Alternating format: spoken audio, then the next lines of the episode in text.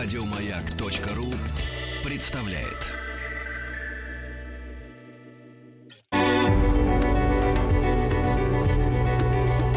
Много букв. Любимые тексты главных персон современности. Я Мария Арбатова, писательница, и сегодня я буду читать рассказ «Время Оливье», написанный для сборника, благотворительного сборника для фонда «Вера», который периодически дает писателям и писательницам задания на определенную тему. Этот рассказ про еду, потому что сборник как бы был ориентирован на самое вкусное, что у нас есть. Мария Арбатова, «Время Оливье». Новый год в нашей семье, как и во всех советских семьях, начинался с хрустального тазика салата оливье. Маман садилась в кухне и крошила на эмалированной разделочной доске с изящными плечиками картошку, морковку, яйца, докторскую колбасу и соленые огурцы в мелкие кубики. Разделочная доска была с биографией. Она эвакуировалась вместе с бабушкиной семьей в Первую мировую перед тем, как Люблин заняли войска Германии и Австро-Венгрии. Казалось бы, какая там разделочная доска, когда наступают немцы в бронежилетах, похожих на рыцарские доспехи, и в касках в форме котелков – но люди тогда еще ценили родные вещи, и родные вещи отвечали им взаимностью. С тех пор доска ездит с квартиры на квартиру, напоминая подгрызенными краями, сколькими тоннами еды помогла накормить пять поколений нашей семьи. Накрошив горку кубиков, маман, обливая слезами, боролась с репчатым луком. Изобретенная в Древнем Риме тушь для ресниц не входила в набор декоративной косметики женщин военного поколения, и потому слезы текли, не нанося ущерба красоте маман – Противослезных рецептов была масса. Намочить лук и нож в холодной воде.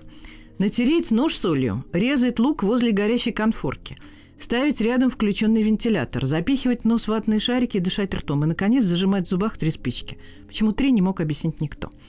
Но маман, будучи микробиологом, пренебрегала рецептами, предпочитала поплакать и поговорить о пользе фитонцидов – и вместе с измельченным луком добавляла в горку кубиков горошек, майонез, соль и молотый черный перец. Шаг в сторону – побег.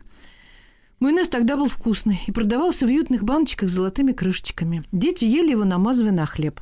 А сами майонезные баночки не выбрасывались, мылись, прятались в шкаф и употреблялись в разнообразных качествах, включая измерительные. Хозяйка говорила хозяйке, кладешь пирог майонезную баночку сметаны и пол майонезной баночки сахарного песка. Запомнила? А еще эти баночки наполняли водой, ставили на подоконник, сажали луковицу и ждали, когда из нее выберутся зеленые стрелки. И каждое утро инспектировали успехи луковицы, хотя дефицит зеленого лука в магазинах не было. Культ подоконничной флоры не исчерпывался луковицей, и самые продвинутые растили в горшках помидоры и лимоны, хвастались ими соседям, а потом рассылали фотографии этих помидоров и лимонов в газеты и журналы. При том, что именно лимонов, как и зеленого лука, в магазинах было навалом. А помидоры в сезон стоили 5 копеек за килограмм и еще пахли помидорами. Новогодний стол моего детства был оливье-центричным. Остальные закуски оттеняли хрустальный тазик, как хор оттеняет солиста. Состояли они из солений, баночки шпрот, холодца, красиво порезанного сыра и пресловутого сервелата, который теперь с отвращением едят даже бездомные собаки. И, конечно, из празднично оформленной селедки – которую распластывали по длинной фарфоровой селедочнице, а с краю ставили ее голову, засунув в пасть фонтан зеленого лука. Вокруг селедки выкладывали ломтики картошки, яиц и кольца репчатого лука, а сверху это поливалось ароматным подсолнечным маслом. К сожалению, селедочница уходит в прошлое, и теперь даже в ресторанах вместо нее подают тарелки и вазочки. Красная и черная икра лежали в магазине в овальных эмалированных ванночках. Но маман не подавала икру к общему столу, а мазала мне и брат на бутерброды для повышения гемоглобина. Еще на новогоднем столе непременно красовались мандарины. А с тортами были перебои, и хозяйки пекли их сами. Чаще всего Наполеоны, но маман сооружала из заварного крема торт день и ночь. В один корж добавлялось какао, другой оставался светлым. Между ними намазывался крем, и сбоку кусок торта выглядел красавцем. К этому на сладкое подавали мармелад – в красивой жестяной банке, апельсиновые и лимонные дольки в синем картонном цилиндре, карамельки и хорошие конфеты. Хорошее было синонимом дорогого. Говорили, купил себе хорошее пальто. У меня одни хорошие туфли. Взрослые чокались под бой курантов советским шампанским, а детям наливали лимонад буратино, черносмородиный или клюквенный морс. К Новому году было принято размалевывать окна. Школьные акварельные краски не писали по стеклу, и поэтому рисовали зубной пастой, а сверху помадой, зеленкой и синькой. А еще наклеивали на стекла киселем снежинки, вырезанные из папиросной бумаги и салфеток. После боя курантов разрешалось зажигать бенгальские огни и хлопать хлопушки с конфетти, чтобы весь следующий год выметать это конфетти из трещин между паркетинками. Самым популярным девочковым костюмом было платье снежинки из аптечной марли, на которую канцелярским клеем приделывали мелкие блестки из толченых елочных игрушек. Этими блестками украшали и картонную корону с завязками из бинтов. А мальчики были в основном мушкетерами, матросами или зайчиками, с ушами из меха, спортового, с изнанки старых сапог. Рядовые елки проходили в Лужниках и в детских театрах, а престижные в колонном зале Дом Союзов и в Кремле. Папа возил меня по всем этим елкам, и там совершенно одинаковые Деда Морозы орали одинаковый текст одинаковыми голосами, одинаково кувыркались, одинаковые клоуны и одинаково плясали одинаковые плясуни. Но в Лужниках это происходило на льду, а в остальных местах на полу. Одинаковым было и содержимое подарков. Конфеты, печенье, вафли, шоколадки, яблоки, мандаринки. Подарков было вдоволь. Родителям их выдавали на работе, детям в школе, плюс елки и цирки. На сладостях для детей тогда экономили.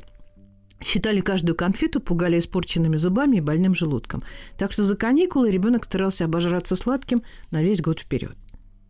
В 90-м году я впервые пересекла границу нашей страны и увидела в детской комнате немецкой квартиры тарелку с конфетами, которая совершенно не волновала дочку хозяев, потому что стояла полной с ее рождения.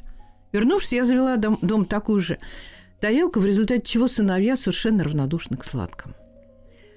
Однообразие содержимого подарков оттенялось разнообразием упаковок. Простенькими картонными чемоданчиками с рядовых елок и замысловатыми пластмассовыми изделиями с кремлевских.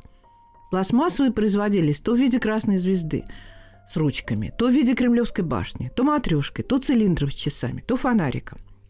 С ними потом весь год щеголяли как сумочками к неистовой зависти одноклассниц – по сути, они занимали место нынешних гламурных сумок за предельной стоимости, повышающих самооценку владелицы до неба. Подарочные сумки изнашивались, пролетали и улетали с тайновых годов. Время бежало то быстрее, то медленнее. Жизнь улучшалась, потом ухудшалась, потом снова улучшалась и снова ухудшалась. И я уже сама строгала салат оливье в хрустальный тазик на фамильной эмалированной доске с изящными плечиками и клала сыновьям под елку подарки, завернутые в фольгу. В основном букинистические книги про индейцев. А потом сыновья выросли из индейцев, а потом совсем выросли. Страна менялась, мы пытались меняться вместе с ней, и незыблемым во всем этом оставались только бой курантов и салат оливье. К бою курантов относились с пиететом, а салат оливье вставляли в анекдоты. В одном жена говорила мужу, постарайся сегодня в гостях не ударить в оливье лицом. В другом хозяйку спрашивали, почему вы заправляете салат оливье детским кремом? Она отвечала, потому что моя родня от майонеза щиплет щеки. И образ человека, спящего лицом в салате оливье, означал добродушную критику российского пьянства. А после 91 года национальное блюдо номер один стали сбрасывать с прохода современности, считая причастным к советскому тоталитаризму. Ну, тогда сбрасывали все подряд. Был даже анекдот, что улицу Чайковского переименовали в Новинский бульвар за сотрудничество Петра Ильича Чайковского с ГКЧПистами. А на смену новогоднему салату оливье пришло новорусское выкаблучивание с морскими гадами, фуагрой, спаржей, трюфелями, лягушачьими лапками, сушей и даже гамбургерами. Из поездок в столице мира привезли не впечатления о музеях и памятниках, а о том, как ели суп из акульих плавников, черепашье жаркое и рагу из змей. А некоторые пустились во все тяжкие, вплоть до китайских блюд с насекомыми. В центре Москвы тогда открылись рестораны, поддающие фауну в диапазоне от крокодила до кенгуру. Но поползли слухи, что зверей по-тихому продают из московского зоопарка, и народ отпрянул от экзотической кухни. А салат оливье стали без всякого уважения взвешивать в супермаркетах в пластмассовую тару, превратив в нехитрую закусь. Но если прежде его делали с колбасой или говядиной, то после 91 года перешли на курицу, точнее на ножки буша. О том, что сами американцы не едят эти ножки, поскольку кур колят антибиотиками и гормонами роста именно в бедро – Тогда не задумывались, как и о том, насколько это ослабляет иммунитет. Курица еще тогда казалась деликатесом, ведь застой она стоила дороже говядины и не каждый раз лежал на прилавке. Чаще под ней подразумевался тощий синюшный цыпленок по рубль 75. И мамы говорили детям, будешь плохо есть, станешь похожим на цыпленка по рубль 75. Ножки Буша символизировали освобождение рабыни Изауры. Ведь советскую курицу с гребешком надо было ощипывать от перьев, обжигать на газовой горелке от пуха и разделывать на неприятнейшие анатомические подробности. Да еще выяснять за столом, кто хочет грудку, кто ножку, кто крылышко. А ножки буша укладывались на дно кастрюли или сковородки идеальным валетом. Варили, жарились и запекались в композиции с любыми добавками. При этом были настолько дешевы, что в голодные времена шокотерапии спасли неимущее население России. Осваивая свободу не только по вертикали, и по горизонтали, хозяйки начали пихать в оливье все, что есть в холодильнике. В дело пошли оливки, каперсы, соленые грибы, кукуруза, яблоки, петрушка, крабы, крабовые палочки, селедка, сыр, шпроты, отварная треска, копченая рыба. Салат оливье вырвался из хрустального тазика и разбежался по корзиночкам, тарталеткам, пиалкам и розеткам. Его стали подавать в бокале с длинной десертной ложкой. Заворачивать блины, намазывать на гренки и формировать из него на блюде дворцы и фигуры животных – Некоторые пошли еще дальше. Укладывали в форме колпака Деда Мороза, оставляли опушку и помпон из салата, а между ними сверху намазывали тертую морковку или свеклу. От колпака был один шаг до полноценного Деда Мороза, и тогда включалась вся палитра нижних полок холодильника. Лицо из яичного белка, зеленые глаза из оливок, плотоядный рот из свеклы, борода и волосы крупными мазками майонеза. Полагаю, изобретатель салата Люсьен Оливье переворачивался от подобной фамильярности в гробу. Он похоронен на 12-м участке Веденского кладбища, неподалеку от метро Электротоводская. А на надгробе написано «Люсьен Оливье скончался 14 ноября 1883 года. Жил 45 лет. От друзей и знакомых». И есть поверье, что начинающие повара должны навестить могилу и поклониться праху Люсьена Оливье, иначе блюда не будут вкусными, как бы тщательно не соблюдался рецепт. Так что, если вам не нравится еда в ресторане, посоветуйте владельцу загнать шеф-повара на 12-й участок Веденского кладбища к могиле мэтра. А все началось с того, что жила-была талантливая француженка, и было у нее три сына, которым она открыла секрет собственного майонского соуса с горчицей и специями – Два старших сына, благодаря этому соусу, преуспели в ресторанном бизнесе на родине, а младший, амбициозный Люсьен, ринулся на заработки в Москву. Мода на французскую кухню открыла перед молодым гастарбайтером двери лучших аристократических домов. И Люсьен Оливье мгновенно получил статус парадного повара и организатора торжественных обедов. Внутри моды на все французское в Россию пробрался нюхательный табак. Специально обученные будочники растирали его, подмешивали ароматизирующие добавки и рассылали по золотым и серебряным табакеркам русской знати. Хозяева табакерок напихивали табак в ноздри, смачно чихали и угощали друг друга понюшками, откуда и пошло выражение за понюшку табака. Именно в табачной будке на Трубной площади Люсьен Оливье познакомился с московским купцом Яковом Пеговым – Нанюхавшись табаку, они сговорились выкупить землю, на которой стояла и та самая будка, и маргинальное питейное заведение Афонькин кабак. Поэт Марк Шатуновский рассказал мне, что отношение к руководству рестораном имел и дед его соседа некто Ечкин, владелец самого здания и нескольких домов на каретном ряду и Неглинке. Этот Ечкин даже построил рядом со своим домом одноэтажный дом для Люсьена Оливье. Начинал этот домовладелец крестьянином, подрабатывающим зимой в Москве Ванькой, как называли извозчиков. Ходили слухи, что он зарезал пассажира, сибирского купца, у которого было с собой 10 тысяч рублей, и это заложило основу его богатства.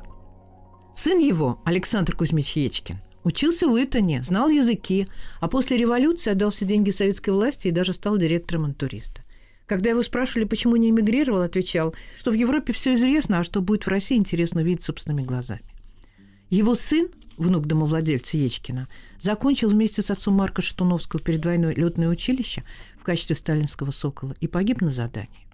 А в выстроенном Люсьеном Оливье, купцом Пеговым и домовладельцем Ечкиным роскошном особняке был открыт трактир «Эрмитаж Оливье», куда отобрали в официанты красавчиков и нарядили их в белые рубахи тонкого голландского полотна шелковыми поясами. Хитом продаж трактира стало фирменное блюдо Люсьена Оливье. Оно началось как майонез из дичи. Ломтики рябчиков, куропаток, языка, раковых шеек, переложенных пластами бульонного желе и политых маминым майонским соусом. А для дизайна Люсьен набрасывал сбоку горку кружочков вареного картофеля и крутых яиц. Французы бы поняли, что горка – украшение блюда – но российские гурманы не оправдали доверия Люсена Оливье. Они не смаковали каждый кусочек по отдельности, а перемешивали все на тарелке и уплетали ложкой под водку. Устав бороться за чистоту кулинарного стиля, Люсьен презрительно соединил компоненты с майонезом и неожиданно для себя создал немеркнущую звезду русской кухни. Ажиотаж вокруг блюда продолжался среди московского бомонда до самой смерти автора, унесшего состав майонеза в могилу. Рецепт салата по мотивам оливье был опубликован в 1897 году в книге Пелагеи Павловны Александровой Игнатьевой «Руководство к изучению основ кулинарного искусства». Пелагея Павловна закончила курс в поварской школе и работала под руководством светил своего времени, члена Парижской кулинарной академии Ф.А. Зиеста и владельца паштетной мастерской Л.К. Астафьева. Лекции Пелагеи Павловны по пищеведению публиковали в журнале «Наша пища», но ее рецепт салата оливье не восприняли всерьез. Александрова Игнатьева умерла в 1953 году в Ленинграде и никогда не настаивала на том, что владеет истинной технологией приготовления. А трактир «Эрмитаж Оливье» достался товариществу Оливье и потом долгое время переходил из рук в руки. Гелеровский писал, что многие пытались повторить знаменитый салат, но ничего не получалось. И Россия прожила без него около 30 лет, после чего рецепт реконструировали по памяти одного из завсегдатаев трактира. В реконструкцию в салат вошли рябчики, телячий язык, паюсная икра, листья салата, отварные раки, маринованные и свежие огурцы, каперсы и крутые яйца. Майонез делался из уксуса, яиц, оливкового масла и горчицы. Но состав приправ, который Люсьен Альвью добавлял в соус в тайной комнате, был утрачен для человечества навсегда. И в этом француз не прав. Как говорил поэт, что ты спрятал, то пропало – что ты отдал, то твое. После Первой мировой и революции 17 года основной массе населения стало не до салата оливье. Да и его составляющие исчезли из российского рациона. Правда, повар ресторана «Москва», обслуживающий высшие партийные чины, Иван Михайлович Иванов распустил слухи, что в молодости подсмотрел, как Люсьен Оливье делает салат. Но это был всего лишь рекламный ход. Тем более, что среди высших партийных чинов не было посетителей трактира «Эрмитаж Оливье», способных сравнивать копию с первоисточником. Впрочем, салат был востребован и без эксклюзивных приправ, а через некоторое время его и вовсе позволяли себе только Непманы. Журнал «Огонек» осуждающий писал Трудящиеся уже продвинулись на 13 дней в 1927 году, а Непоч только-только провожает пьяными слезами 1926 год. На тарелочках времен Наполеона Моссельпромовская колбаса, рядом белые хризантемы, икра в банке аз рыбы и в мелком хрустальном сосуде салат оливье.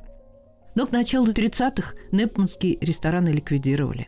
Госслужащие их семьи стали питаться по карточкам, а крестьяне и лишенцы, составлявшие большую часть населения, и вовсе остались на подножном корму. Словосочетание «салат оливье» не гармонировало с буднями военного коммунизма, пропитанными запахом морковного чая и вкусом серого хлеба. В 1935 году карточки отменили и стало немного сытнее. Моей маман тогда было 13 лет, и на новогоднем столе в ее семье тоже не было никакого салата оливье. Собственно, не было и Нового года, и Рождества. Их празднование объявили пережитком. Хотя смельчаки все-таки наряжали елки, но, опасаясь доносов, плотно занавешивали окна. В декабре 1935 года в газете «Правда» вышла статья члена Президиума ЦИК СССР Павла Петровича Постышева. Он внезапно написал Почему у нас школы, детские дома, ясли, детские клубы, дворцы пионеров лишают этого прекрасного удовольствия ребятишек, трудящихся советской страны? Какие-то не иначе, как левые загибщики ославили этот детский праздник как буржуазную затею – Следует этому неправильному осуждению елки, которая является прекрасным развлечением для детей, положить конец. Комсомольцы, пионеры-работники должны под Новый год устроить коллективные елки для детей. В школах, детских домах, в дворцах пионеров, в детских клубах, в детских кино и театрах везде должна быть детская елка. Горсоветы, председатели районных исполкомов, сельсоветы, органы народного образования должны помочь устройству советской елки для детей нашей великой социалистической Родины. После выхода статьи страна ринулась в сторону празднования Нового года. А в 1937 году огромные елки поставили ЦПКО имени Горького и на Манежной площади. А в магазинах появились елочные игрушки из ваты и картона с лицами из глины и папье-маше, покрытыми клейстером со слюдой. Много букв. Много букв. Любимые тексты главных персон современности. Здравствуйте, я писательница Мария Арбатова, и я продолжаю читать для вас рассказ «Время Оливье». Если дореволюционные елочные игрушки ориентировались на библейские сюжеты, то первые советские игрушки трудились на идеологическом фронте. Пионеры дули в горные, октябряты тащили книжки, красноармейцы шли строем, лыжники ставили рекорды, алые звезды освещали путь, аэропланы и дирижабли бороздили воздушное пространство страны. Потом стали продавать стеклянные шары с портретами Маркса, Энгельса, Ленина и членов Политбюро. Фигурки полярников и жителей союзных республик в национальных костюмах. За ними пришли Иван Царевич, Руслан и Людмила, Красная Шапочка, Чиполлино, Кот Сапогах, доктор Айболит и его подопечные. Потом клоуны, акробаты, дрессировщики, потому что отец народов очень любил цирк. Всего этого в нашем доме не сохранилось. До меня дошли только плоские игрушки из серебристого картона. Рыбки, птички, зайчики, собачки и овечки. А еще яркие бумажные флажки, которые вешали на елку гирляндами. В 1947 году, 1 января, даже стал выходным днем. Но дома елки еще ставили с оглядкой, а буржуазный салат оливье и вовсе обходили стороной, ведь салаты символизировали шик сытой жизни – Моя бабушка со стороны маман – польская еврейка, и потому куриный бульон в доме всегда варили с вермишелью, намекающей на клетки. Капусту тушили с колбасой или мясом, имея в виду бигас, а печенку жарили с луком и сметаной. А в праздничные дни бабушка Ханна Лея делала вместо оливье винегрет по польской традиции, вместо запеченного гуся фаршированную курицу в бульоне – Вместо русских пирогов рулеты, плюшки, булочки с маком, корицей, изюмом, орехами, яблоками и творогом – на еврейский Новый год иудеи всегда готовили цимес – сладкое блюдо из морковки с черносливом, яблоками, грушами, изюмом, тыквой, клетками, фасолью, картофелем, а иногда с мясом и курицей. Маман уверяет, что бабушка Ханна Лея изумительно готовила цимис из морковки с мукой, маслом и сахаром, но не на еврейский Новый год, хотя ее отец и дед когда-то преподавали в Польше Талмуд Тору. А просто так, потому что и сама она, и дед, и все их братья и сестры были атеистами, новыми людьми новой страны и верили в Бога по имени построения коммунизма. Когда началась война, Маман, как первокурсницу мединститута, отправили копать противотанковые траншеи под Смоленском, а потом эвакуировали вместе с родителями в Петропавловск-Казахский. Там их не встречали с распростертыми объятиями. Эвакуация означала голод, резко континентальный климат, зиму в течение пяти месяцев, болезни, трудовой фронт и раздражение местного населения а возвращение в Москву оказалось испытанием голодом и карточками, карточками и голодом. Елочные игрушки промышленность выпускала даже во время войны. Их делали из жестяных и проволочных отходов и бойко раскрашивали. Но до фронта они не доходили, и военные украшали елки фигурками, которые мастерили из бинтов, погон и пуговиц. Это я знаю из литературы. Папа никогда не рассказывал о войне ничего, слишком много знал. Он возглавлял редакции в это время, писал репортажи с фронта, листовки – и брошюры, поднимающие боевой дух. Как поздний ребенок я не попала в застолье родителей отца в Коломне и расспрашивала о них двоюродную сестрицу. Ну и там новогодний стол обходился без салата оливье.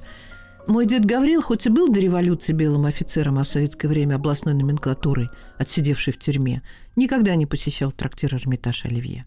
А бабушка Наталья, пока их дом не снесли и не переселили в обычную квартиру, готовила в русской печи ровно так, как это делали на Руси ее мать, бабка, прабабка и т.д. На новогоднее застолье она подавала блюдо с мясом, томленым в печи, и блюдо с отварной картошкой, посыпанной укропом. Укроп умела сохранить в погребе свежим до весны, а к картошке ставила чашку сметаны. Салаты строгались из моркови с репой и медом, и стертой свеклы с солеными огурцами и картофелем. Подавалась своя квашеная капуста, посыпанная сахарным песком. Конечно, была селедка, соленые помидоры, огурцы, грибы и моченая антоновка – Хлеб бабушка Наталья пекла сама. А еще пироги с ягодами, яблоками, рисом, яйцами, луком, картошкой, грибами и булочки, лепешки, ватрушки. Тесто ее любила. И к этому докупали баранки, пряники, помадку и халу. А в чай бабушка добавляла собранные летом шиповник, рябину, листья земляники, малины и смородины. Вот только большого выбора конфет в Коломне не было. Их привозили из Москвы. Сестра помнит на елке игрушки из раскрашенной ваты с лицами из папье-маше знаменитых мальчика на лебеде и чукчу на олене.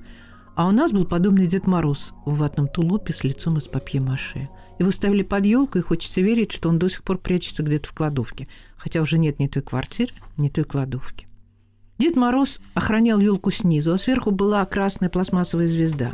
А когда она сломалась, появился серебристый фигуристый набалдашник из стекла с цветными пятнами. В 50-м году начали чистить кафедры философии в Москве. Отец тогда преподавал философию и научный коммунизм в военных академиях Ленина и Фрунзе. И его выслали в 24 часа. К счастью, не валить лес, а преподавать курсантам в Муроме. Маман, бросив незащищенную диссертацию, поехал за ним и овладела профессией офицерской жены, организующей семейный быт с помощью домработницы и книги о здоровой вкусной пище. В нашем доме по сию пору живо синее издание этой советской кухонной Библии 1952 года. В отличие от предшествующих изданий, в нем уже нет цитат Сталина и Берии.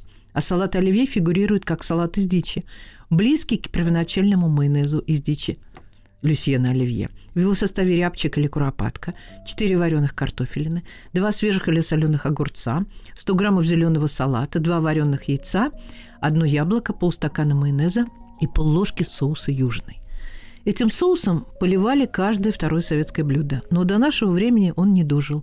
Гурманы делают теперь южный сами, хитро соединяя соевый соус, яблочное пюре, томатную пасту, сахар, растительное масло, красное вино, коньяк, лук, чеснок, корицу, гвоздику, имбирь, мускатный орех, перец, кардамон, яблочный уксус, изюм и крахмал. А прежде он был в каждом магазине. Сложнее было добыть куропатку или рябчика, а остальное было широко представлено на Муромском рынке – Разве что майонез возили из Москвы или делали дома из желтков, горчицы и постного масла. Он не получался таким густым, как фабричный, но все же как-то майонезил салат. Офицерские жены соревновались, кто лучше сварит варенье, испечет пирожки или приготовит из какао, орехов и печенья сладкую колбасу – Помню безумное металлическое сооружение, шприц для закачивания крема в эклеры и профитроли, который я активно использовала, делая куклам уколы.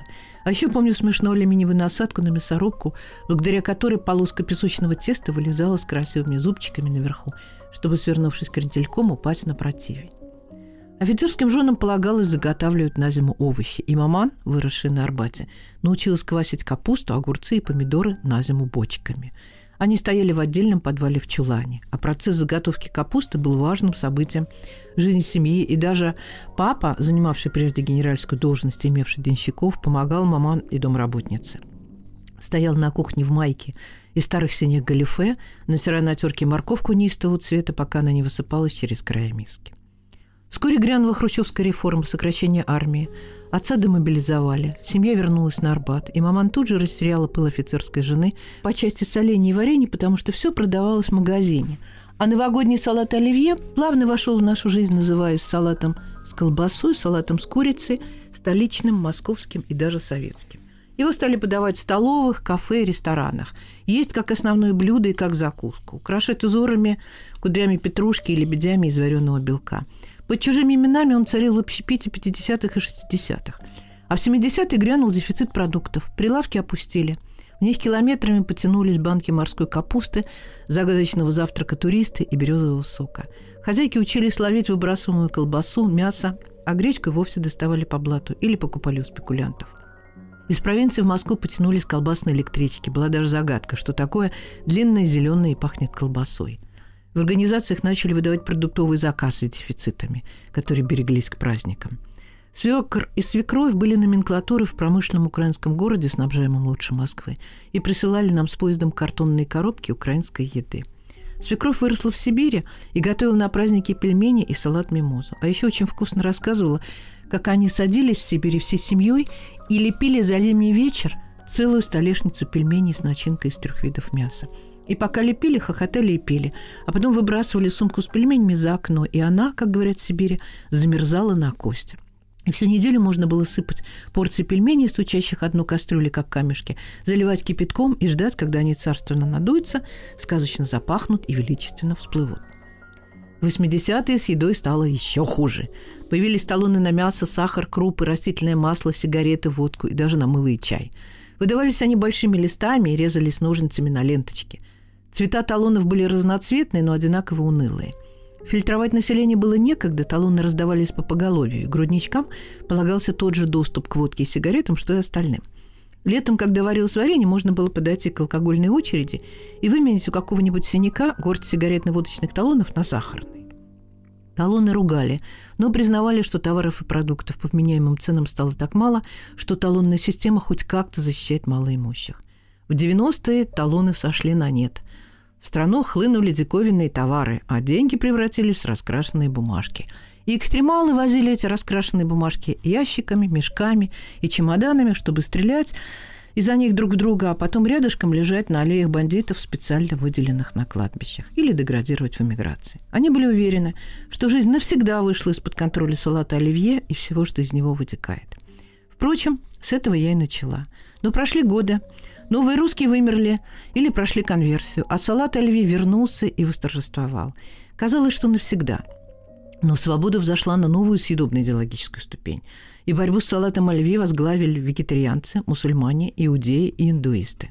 Эти враги национального достояния начали копаться в совершеннейшем цели салата, требуя изъятия из него мяса, курицы, ни халяльного, ни кошерного и говядины.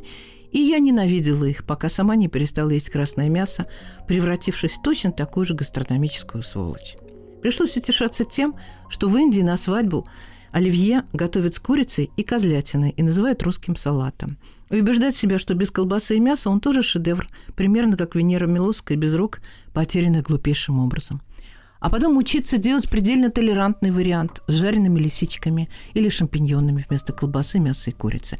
Только лисички для него надо жарить сразу, а если класть до этого заморозку, предварительно отваривать, иначе они будут резиновыми. Конечно, некоторые окончательно просветленные не едят уже и майонез, и яйца. И салат оливье в их версии окончательно теряет яркость, сползая в винегрет без свеклы. Но и в этом дистрофическом варианте он все равно является памятником Люсену Оливье, недолго прожившему в России, но оставившему свое имя на устах всего населения. Много букв. Много букв. Что читают те, о ком говорят все. Еще больше подкастов на радиомаяк.ру